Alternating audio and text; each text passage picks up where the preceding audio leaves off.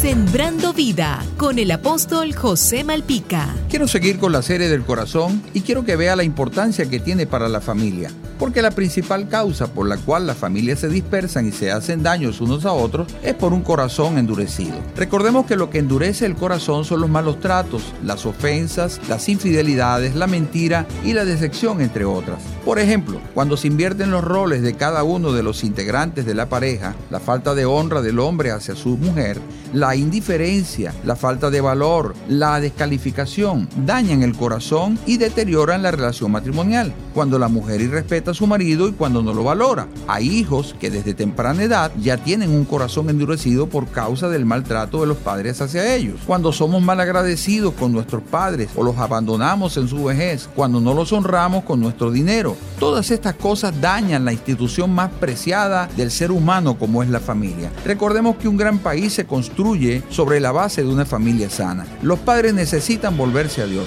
pedir perdón a Dios por su independencia y por haber endurecido su corazón. Reconocer que sin la ayuda de Jesús nada pueden hacer. Por eso, haz de Jesús el Señor de tu vida y busca consejería cristiana. Y recuerda, Jesús te dice, no te dejaré ni te desampararé. Sembrando vida con el José Malpica.